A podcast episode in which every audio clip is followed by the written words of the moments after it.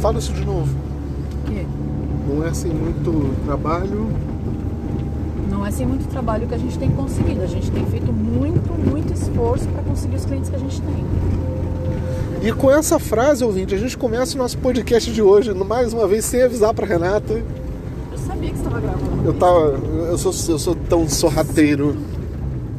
Eu sou Discreto. tão sorrateiro, eu sou tão ninja. Eu e a Jean, né? Falando em Jean, ela é uma cachorra muito sem vergonha. A gente tá lá em cima hoje. Eu escutei um ploc ploc. Falei, ela subiu no sofá, Heinz. Não, não subiu. Pô, subiu no sofá. Ela não é- tem permissão de subir no sofá, porque ela é um mamute de 32 quilos. Ela vai arrebentar o sofá. Oi, Marabraz, tudo bem, Marabraz? Ui, Marabras, tá boa. Tá bem? É bom que o cara ainda por sim. cima é bom de volante. Um verdadeiro asno volante. E aí, a dona Bombom estava subindo em cima do sofá. Discretíssima. Descemos e ela estava toda Ela subiu suavemente como um gato. Cataplum! É um gato gordo, no caso.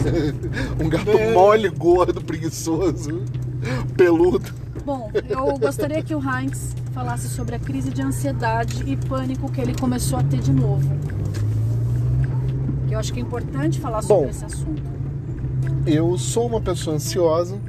Tive um, um resguardo, né, umas férias da ansiedade por conta de um tombo que eu tomei.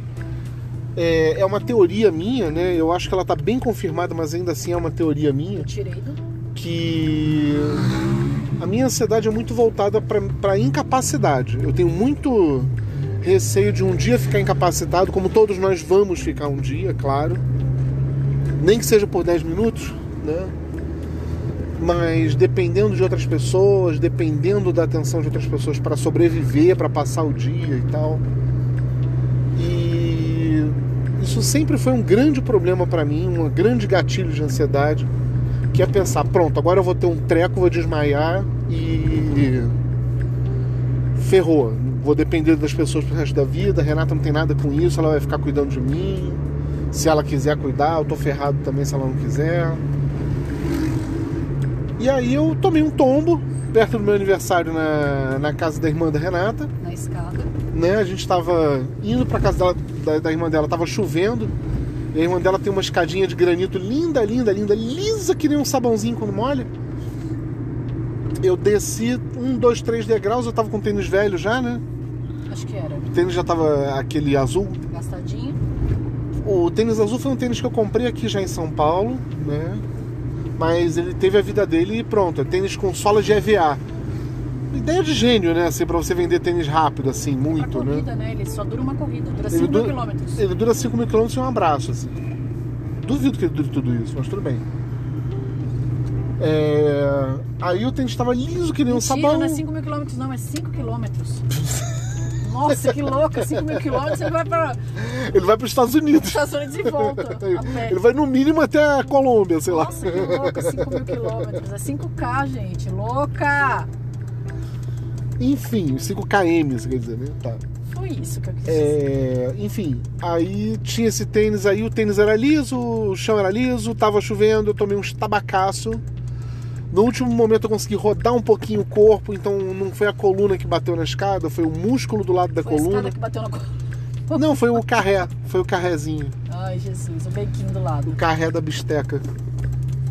Aí eu tomei aquele porradão, fiquei no chão sentindo dor e sentindo, vivenciando o pesadelo de estar incapacitado e tal. A coisa mudou muito na minha cabeça por o quê? Uns três meses? Quatro. Foi em abril isso, né? Foi perto do seu aniversário. Uhum. Foi perto do seu aniversário, não foi? Não, foi perto do seu. Não lembro. três meses assim eu passei sem, sem me preocupar com, com ansiedade e tudo assim então ela veio voltando devagarinho agora ela tá tomando conta legal do bagulho tem 10, 15 minutos que eu paro e tenho que ficar só respirando de olho fechado e torcendo pra coisa passar logo é muito angustiante é muito ruim e eu tô contando isso pra você, ouvinte, porque a gente tem que falar dos nossos problemas. Inclusive, eu te convido a retribuir a gentileza. Manda os seus problemas pra gente também. Que aqui no Mandarix Podcast a gente tá Disposto. disposto né, a cuidar disso. a cuidar de ouvir, né? Assim, a gente não é psicólogo, psiquiatra, psicomancista. E assim, é, é Psicótico. muito difícil a gente conseguir manter uma rotina. Ah, Eu gosto muito de acordar cedo, dormir cedo, 10 horas da noite eu, tô, eu gosto de dormir às 10, acordar às 7, 7 e meia no máximo. É, isso que a Renata tá narrando é a visualização interna dela. Ela se vê como uma pessoa que dorme cedo e acorda cedo. Eu gosto de Uma da manhã ela tá Ô, batendo testa na tela. É, teve um outro as no volante aqui do lado. Mas assim, uma da manhã que ela entra porque ela quer, ela é bonita, ela entra. Tchau. a Obrigada. gente tava falando que uma da manhã a Renata tá batendo cara na tela, assim, não, não, eu tô acordada, eu tô acordada, tá tudo Uma da bem. manhã eu já tô no nível de. E aí só Sei consegue lá. acordar 9 horas da manhã, assim, porque tá morta de cansada, tá exausta. Até porque o nosso trabalho tem exigido muito mais de, de noite do que de dia da gente. As pessoas estão mudando muito a rotina. E a gente estava falando de, de ansiedade e tudo, e a gente estava observando agora há pouquinho uma criança que é vizinha minha, que ela engordou bastante na quarentena. Ela é uma menina bem Criança assim, magrinha. 7, 8 anos, né? Não, ela tem uns 12, 13 anos. 12. já. Tá. Uma pré-adolescente. E ela é bem magrinha, ela é magrelinha desde que eu Sempre conheço. foi Sempre magrinha, foi né? magrelinha. E tá com as bochechinhas bem gordinhas, assim, bem, bem bochechudinha, porque eu acredito que está ansiosa também. Mudou muito a rotina Tá deles trancada também. em casa o dia Tá inteiro. trancada em casa, apesar deles saírem de vez em quando, mas a rotina deles de escola foi Foi comprometida, retirada, né? Foi tirada. comprometida. Eles não têm mais essa opção de, de ir pra escola, eles têm que estudar em celular. Ô, meu pai amado, gente. Só A gente Jesus tá assistindo aqui na nossa frente um Vai, espetáculo que é um verdadeiro balé de maltoristas. porco, né? Né? Um caminhão joga pra direita enquanto o outro costura da, da direita pra nada, assim, esquerda. ele tá três pontes de distância, ele tá lá na Aí ele esquerda. liga a seta e fala: Pronto, agora Aí todo mundo ele para que eu vou atravessar. da ponte que ele tem que ir, ele falou, agora eu quero entrar. Pronto, fim, sobe os pés. Enfim. E aí a gente percebeu que meu sobrinho engordou também, que também está estudando em casa. Não é só o movimento de ir para a escola que faz diferença para eles. Todo o raciocínio empenhado, Confinamento. é, confinamento a, incerteza, porque criança sofre com a incerteza também. Eu lembro de quando eu era criança, as incertezas apareciam na minha vida e eu sofria muito com essa ansiedade de como vai ser, como vai acontecer, será que o mundo vai acabar? Será que meu pai vai morrer? Será que a minha mãe não vai durar para sempre? E essas ansiedades, elas fazem com que a gente fique em crises internas, às vezes microcrises que a gente nem imagina, nem sabe o que, que é, nem, nem saca, né? Porque a criança não tem como saber que está acontecendo isso. Então, o que eu quero dizer para vocês é que isso é muito mais comum. Ô, tio, Tudo bem? é isso que eu tô tentando entender. Que buzinaiada do caralho é essa? Bom, então você estava falando sobre a ansiedade de Perdi infância. até o rumo da conversa. Bom, a gente vai vivenciando essas ansiedades e tudo, e isso afeta a gente. Afetou a gente que não teve confinamento na nossa infância. Imagina o pessoal que está trancado em casa, né? Eu imagino daqui a um tempo como que vai ser para essas pessoas, porque essa realidade hoje é uma realidade que elas conhecem, o que não quer dizer, opa, tudo bem, minha gente? Gente, é O inacreditável. pessoal tá bem criativo Tá na direção. criativo hoje. é Ah, não, entendi. É porque essa jamanta aqui da frente, ela é Não quase tem da altura do tá viaduto. Ela não tinha que estar aqui. Ela não tem que Olha o outro pilotando. Hum, velozes e furiosos. Oh, É, nossa. como é que é que eu gosto de falar? É dengosos e furiosos, né? Então, a gente tá aqui no Estúdio Palio de novo, a gente tá vendo várias barbeiragens acontecendo. Eu tô acostumado porque eu vim do Rio. No Rio de Janeiro, motorista barbeiro é redundância. Motorista no Rio de Janeiro é barbeiro. Todos são. Pegou um carro, você vira um animal no Rio de Janeiro. Mas o que eu queria dizer é o seguinte, a gente não sabe onde vai parar, né? A gente já falou algumas vezes sobre isso no podcast, a gente está realmente preocupado.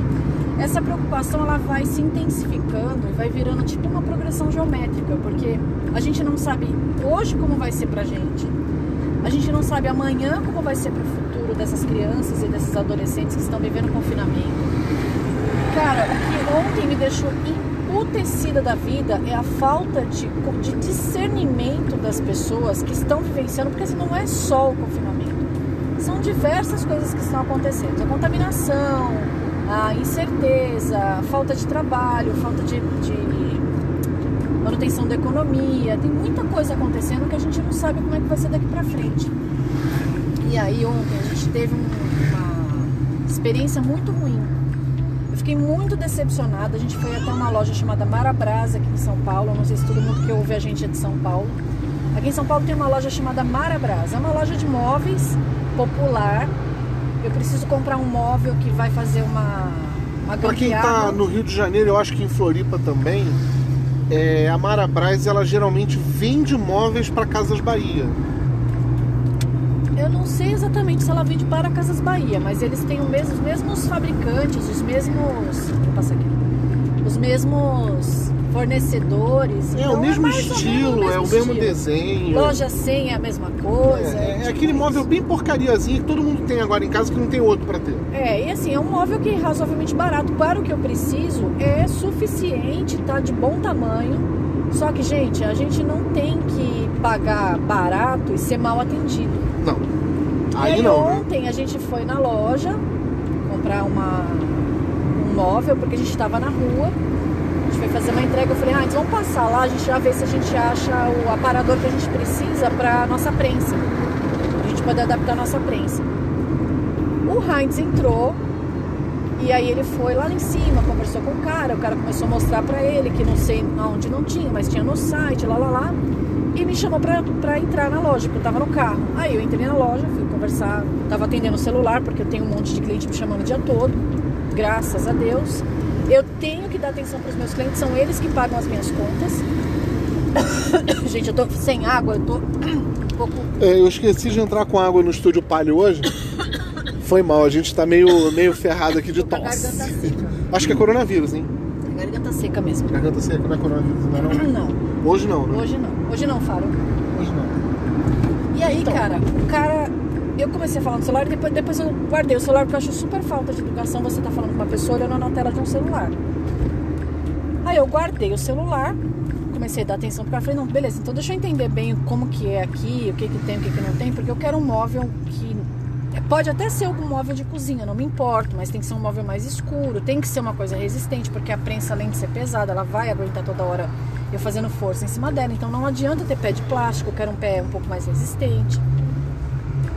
Eu entendo que é um, preço barato, mas eu não quero pagar 600, 700 reais. Um negócio que não, não vai resolver por três meses e depois vai começar a despencar. Isso aí. Gente, o cara simplesmente desistiu da venda, Virou as costas e virou as saiu. costas e saiu. E foi falando, quando eu perguntava alguma coisa, ele voltava, ah, esse daqui custa 600. Tipo, vocês não vão comprar? Aí eu voltei e saco?" catei o cara duas vezes, né? Foi. Eu fui lá assim, ó, a gente tá precisando de preço lá em cima, assim. Aí o cara voltava, dava atenção mais uns 3, 4 minutos, assim. Em 3, 4 minutos ele vinha, falava o preço e ia embora. É, virava as costas e descia de novo. A loja de três andares assim, a gente. Aí a gente se pergunta se isso é a ansiedade da pandemia, Incompetência, mau incompetência, treinamento. falta de treinamento, falta de gerenciamento, falta de liderança, porque a hora que eu entrei na loja também eu não me sentia à vontade, porque eu- o cara me perguntou o que, que eu tava procurando, tipo, num, num tom meio esquisito. Tipo, eu entrei na loja, eu vou fazer o quê? Vender sorvete dentro da loja? Não, não tô nem com, com Tá ali com o Tupperware na mão. né? Tupperware na mão, né? Vamos combinar. Então, assim, a gente começou a perceber, eu fiquei puta da vida. Eu voltei pra casa puta. Falei, olha, eu até ia, eu realmente ia comprar, porque eu quero solucionar isso logo na minha cabeça. Eu, depois eu trocava o pé, já tinha algumas soluções na minha cabeça, mas eu fiquei tão puta da vida de ser mal atendida que eu falei, cara, eu não vou comprar aqui só de raiva. Porque, gente, a gente sabe que a gente não sabe o dia de amanhã. E eu acho que independente de qualquer coisa, eu já falei isso várias vezes pro Heinz, ele já me viu fazendo isso com os meus clientes. Ah, mas essa pessoa tá gosmando. Tá bom. Eu não sei o que, que ela quer. Eu vou atender ela da melhor forma que eu puder. Porque se eu atender ela da melhor forma que eu puder, uma hora que ela voltar, ela não vai comprar agora, mas de repente amanhã ela volta, ela vai lembrar que eu atendi ela bem. Porque não me interessa se ela não vai comprar agora. Eu não sei qual é a condição dela, se ela tá com grana, se ela só tem um sonho e não tem grana. Você não sabe quanto dinheiro um cliente tem na carteira. Você falou isso na hora. A gente não sabe. Meu pai andava de chinelo e bermuda e meu pai sempre tinha dinheiro no bolso. Sempre, né? Sempre ti- tinha dinheiro no bolso. Então não adianta você olhar pro cara porque ele tá mal vestido ou porque ele tá com o cabelo despenteado. Eu ando com o cabelo despenteado. A minha vida inteira eu andei e vou andar com o cabelo despenteado. Meu É, cabelo, é o seu penteado é despenteado. Meu corte de cabelo já é propício Vamos chamar de desconstruído. desconstruído. Desconstruído. Então a gente levanta alguns questionamentos se realmente isso é uma questão da pandemia, se isso é uma questão de, de a pessoa ser assim mesmo, e, ah, meu, eu não vou ficar dando atenção pra gente que não vai gastar dinheiro comigo. E aí eu sinto muito em lhe dizer, você nunca vai saber se a pessoa vai gastar ou não dinheiro com você, se você perdeu ou não uma venda. Não, e, e aquele cliente pode ser um cliente que gasta 300 reais, mas não sei, o cara tá, tá com ataque esse ali. crente. A Lucy Crazy. Mas assim, é, tá o, o cliente pode estar gastando 300 reais e ser amigo de um cara que vai gastar 30 mil. Aí você até tava falando sobre o H-Ster, né? O... É, é, meu pai contava uma fábula. Aliás, eu tô querendo botar um verbete do meu pai na Wikipédia. Eu tô precisando de ajuda para isso, de pesquisas. É o mesmo nome que o meu, tá? Heinz Prautz. Se você quiser fazer a pesquisa, tudo que não for o Heinz Prautz ator é o meu pai. E, enfim. é, meu pai contava a história do Hans Stern, que não sei se vocês conhecem, tem uma loja de joias chamada H Stern, que tipo é uma das maiores um lojas de joia do mundo. Só. Assim, foi mal.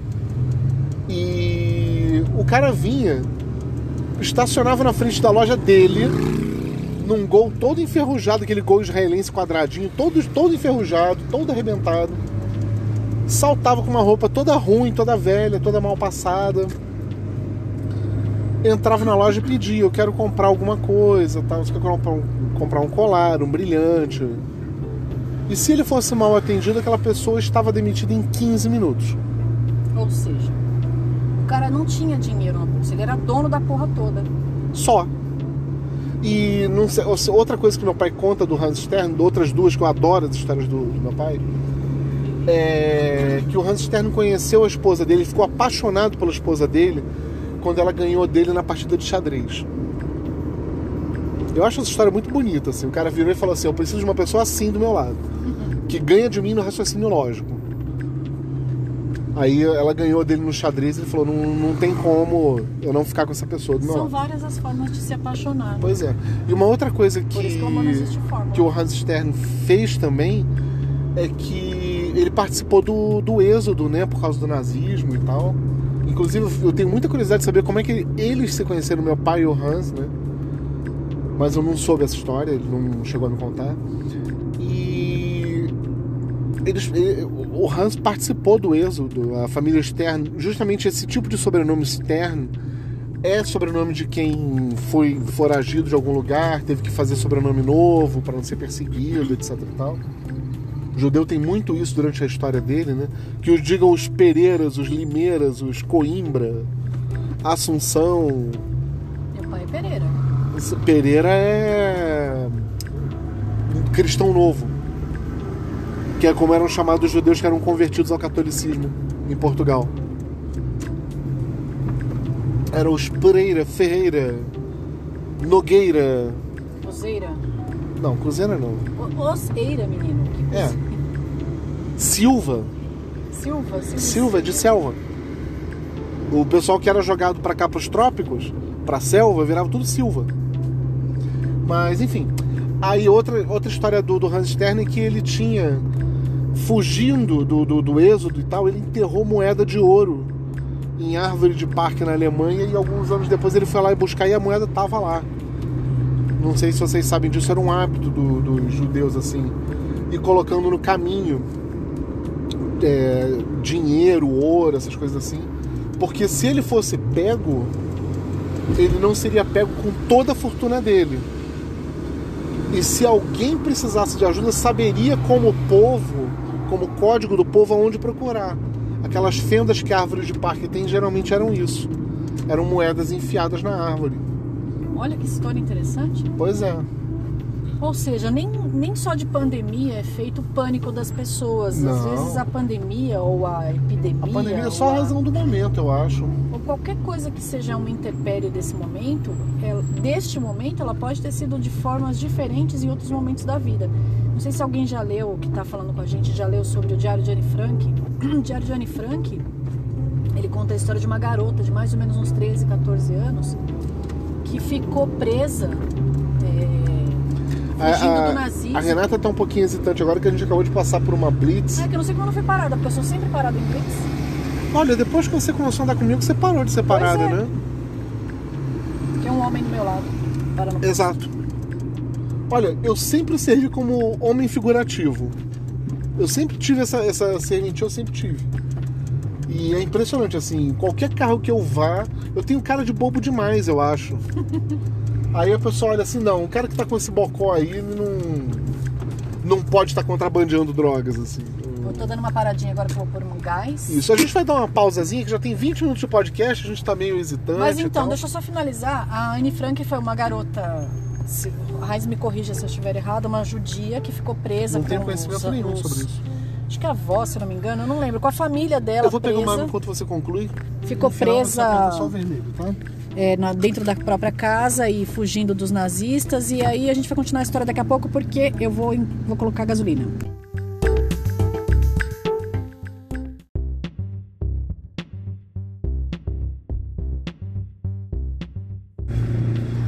Ouvinte, voltamos. Eu tô aqui tirando a máscara pra poder andar de novo no estúdio Palio. Eu tava aqui reclamando com a Renata que eu fui mal atendido no posto também.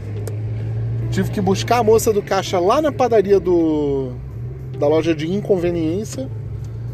Ela veio com muita má vontade, atendeu um garoto que entrou depois de mim primeiro, para depois atender eu comprando a água aqui pra gente. Mas eu comprei a água e a gente vai poder continuar. Falando em atendimento, né, minha Uhum. gente?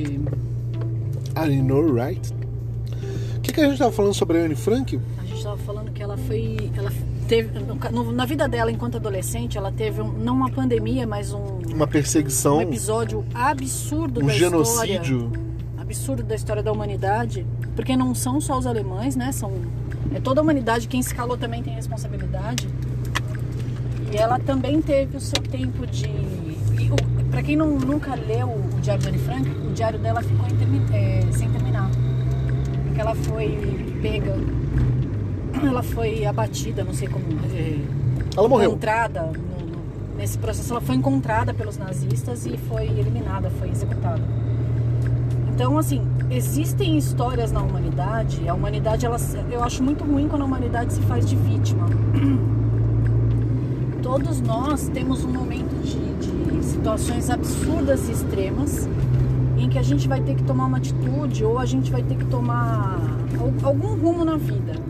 Adversidades acontecem o tempo inteiro, coisas absurdas acontecem o tempo inteiro, de geração em geração às vezes isso acontece. Pode ser que você tenha a sorte de passar numa geração que nunca aconteceu nada, mas pode acontecer, que é o que nós estamos vivendo agora. Então, eu, eu ouço muito assim, tipo, ah, se eu morrer hoje eu, eu vou deixar um legado porque eu quero ser especial, um floquinho de neve. Você ouviu isso muito de mim, inclusive, né? Porque eu tenho tido essa busca ultimamente de deixar um legado, né? Não, mas eu acho que isso todo mundo tem. Aqui Eu acabei de ver uma colega que postou, se eu morrer, eu quero lembrar, eu quero que vocês se lembrem de mim morrer, é, sorrindo e tal. Gente, todo mundo tem seus dias ruins, seus dias bons. A gente não é todo de todo mal e nem de todo ruim. A gente tem dias que não vai estar bem mesmo. Só que eu acho que tem gente que dá uma abusada, cara, que eu vou te contar, viu?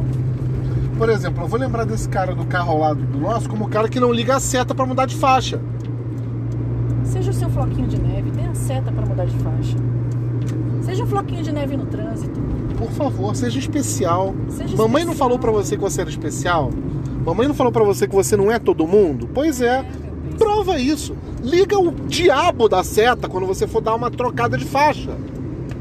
Tá. Mas o que eu tô maconha dizendo, calmamente agora, Maconha a gente tá passando perto do seu formalmente conhecido como emprego. no interior, graças a Deus. Agora seu, seu outro trabalho. anterior. Agora você tem o trabalho de ser empresária. Isso. E como é que tá o seu trabalho de empresária, Renata Bulhões? Trabalhando muito mesmo. Muito mesmo.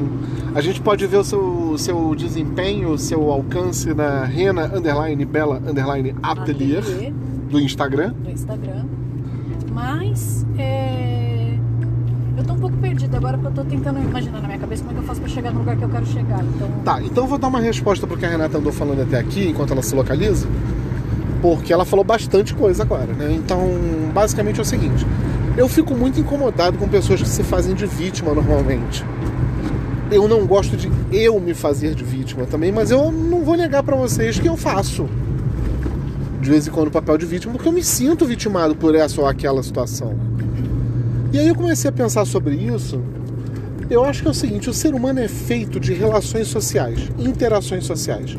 Nenhum ser humano é de fato, de todo, uma ilha. Acabei de ver uma loja linda de ponchos ali. Nossa. Nunca será uma ilha. Super brega, mas ponchos, Tanto amor, que- ponchos. Tanto que o, o confinamento tá fazendo a gente ficar meio surtadinho. A gente tá percebendo o quanto a gente não é ilha no confinamento, né? Sim, porque é só, ah, vou viver sozinha, vou viver, quero viver numa casinha de sapê lá, enfiado em algum lugar. Eu sei que são coisas que você faz por causa da vida em sociedade. Você se relaciona e você usa roupas. Mas eu vou tentar fazer uma analogia entre uma coisa e outra. Se fazer de vítima é como uma pessoa que não sabe se vestir direito. No meu entendimento é isso. A gente se veste muito mal, mas a gente ainda se veste porque a gente quer pertencer à sociedade. Dá pra perceber a sutileza? Como é que é? Eu perdi alguma coisa. Se eu me visto super mal, me visto que nem um palhaço, assim, visto uma calça marrom, uma camisa Agostinho vermelha, Agostinho Carrara e tal, não sei o quê. Eu tô mal vestido, mas eu ainda pertenço à sociedade, eu ainda quero pertencer à sociedade. Se eu não quiser pertencer à sociedade, ou eu visto trapo eu ando pelado. Como qualquer mendigo faria. Mendigo caga na calçada. O cara tá pouco se lixando pro que tá acontecendo com ele. Né, assim, ele é um cara que. Ele tá na sociedade, mas ele tá na margem da sociedade. Ele é um tá marginal. Tá bom, a gente vai dar mais uma voltinha. Mas o que eu quero dizer com isso é o seguinte, assim, se fazer de vítima, você ainda está dentro do escopo cromático da sociedade. Muito embora não seja o mais bonito de todos. Você não está concorrendo a ser o mais bonito. E vamos combinar uma coisa? Ninguém é o mais bonito da sociedade. Até o cara que fez o House, como é que é? Eu não vou lembrar o nome dele agora. Mas o cara que fez o Dr. House da série House. House, House. Ele. A, a Michelle DeGeneres é, entrevistou ele e falou pra ele assim: Cara, você canta, você toca piano, você compõe, você escreve. Ele tinha, tava lançando um livro. Você atua, você dirige. Cara, você tem algum defeito? Aí ele virou pra ela, ao invés de falar assim, não, que eu sou um ser humano, ele falou assim, não, eu também, ainda por cima, cozinho que nem um anjo. Filho da puta. Tem um encravado, anda torto. Não, cara, ainda por cima eu cozinho que nem um anjo. Filha da puta. Filho da puta. O cara era tão bom ator que pra mancar que nem o House por oito temporadas, que seria o equivalente a oito anos de filmagem, ele ficou com uma lesão no fêmur. Puta que eu pariu. De tanto que ele mancava do mesmo jeito. Puta que eu pariu. Isso é, isso é um cara comprometido com o papel dele. Né? Ficou com uma lesão que ele teve que fazer tratamento depois, ficou um tempão se recuperando. Então o que eu quero dizer é isso, assim, você se fazer de vítima é parte do jogo. Não é bonito? Não, eu prefiro não usar, eu prefiro não usar, mas eu tenho que entender que tem gente que precisa se fazer de vítima para poder negociar a sua posição na sociedade. E tem uma coisa que a gente estava falando no começo do podcast sobre crise de ansiedade e crise de pânico. Não tem absolutamente nada a ver com se fazer de vítima. Não, a gente fica morrendo. Eu e a Renata, a gente tem uma vaidade pessoal. Lembra que eu falei agora há pouco sobre o horário da Renata? Ela fala, ela comenta assim: ah, eu sou uma pessoa que acorda cedo, que dorme cedo e tal. Sim, isso é uma autoimagem, porque por causa do seu trabalho, você tem ido dormir uma hora da manhã, tem acordado 9 horas da manhã, isso não é tão cedo assim. Eu não tô censurando você, eu só tô dizendo assim, cara, a, a gente tem uma coisa dentro da gente que é a nossa expectativa interna. Se você for perguntado, como você acabou de falar, se você for perguntado sobre um aspecto seu, você vai usar a sua autoimagem. E às vezes ela tá certa, é, é- ela é verificável, e às vezes ela não é verificável. Como eu acabei de demonstrar com esse exemplo. É, e o podcast resolveu dar uma. Ah, não, ele tá gravando, ele só fechou a tela porque dane-se, né? Tá. Então. Às vezes acontece, Because fuck you, that's why. E então eu tô dizendo isso pra você, ouvinte, também, que assim, a gente tem uma autoimagem nossa que às vezes nos ferra. Porque pra gente corresponder à autoimagem que a gente tem, a gente se lesiona. E a ansiedade é um problema por causa disso. Como o House se lesiona. Sim. Você começa a ficar tão pirado em fazer o melhor de você. Que você se arrebenta no processo. Então, assim, ansiedade. A tendência que você tem. Eu tenho um amigo de Floripa que é assim: o cara tá pesando cento e tantos quilos, tá gordo, tá sem pescoço e tal. Por quê? amigo, vai logo. Porque ele não vê que ele tá comendo para suprir a ansiedade dele. Ele tá consumindo uma tonelada de sódio, ele tá indo comer 3 horas da manhã, bebe, sabe? Ele tem um monte de problema por causa do peso e tal, e ele não tá percebendo porque na, na cabeça dele ele não pode abrir mão dessas coisas que ele tá fazendo, que são os paliativos dele para ele continuar com a jornada de trabalho dele, que sustenta a casa, que cuida da filha dele, etc e tal. E eu tô falando da ansiedade porque eu sofro de ansiedade, a Renata sofre de ansiedade, esse meu amigo sofre de ansiedade também. E a gente tem que assumir que a gente está passando por isso. É o primeiro passo, não é o único, não é o passo mais importante, mas é um passo crucial de você fazer, que é assumir a sua ansiedade. Gente, Então- a gente vai ficar por aqui, que estamos estacionando Isso. Te dei um dever de casa, hein, ouvinte? Se você puder, colabora lá na Wikipedia ou então manda pra mim uma pesquisa sobre o meu pai, Heinz Prelwitz. Tá? Ele foi fotógrafo, jornalista, correspondente de guerra. Eu tinha esquecido disso, que meu pai foi correspondente de guerra. Coisa. Eu não me lembro qual guerra que ele correspondeu. Mas teve. Olha que merda. Ele morou no Brasil na ditadura. Não sei se isso conta como correspondente de guerra, né? Mas enfim. Então, fica aí com esse dever de casa. Manda notícia pra gente, tá? Eu amo você. A Renata ama você. Um beijo no teu coração e até o próximo episódio. Beijo.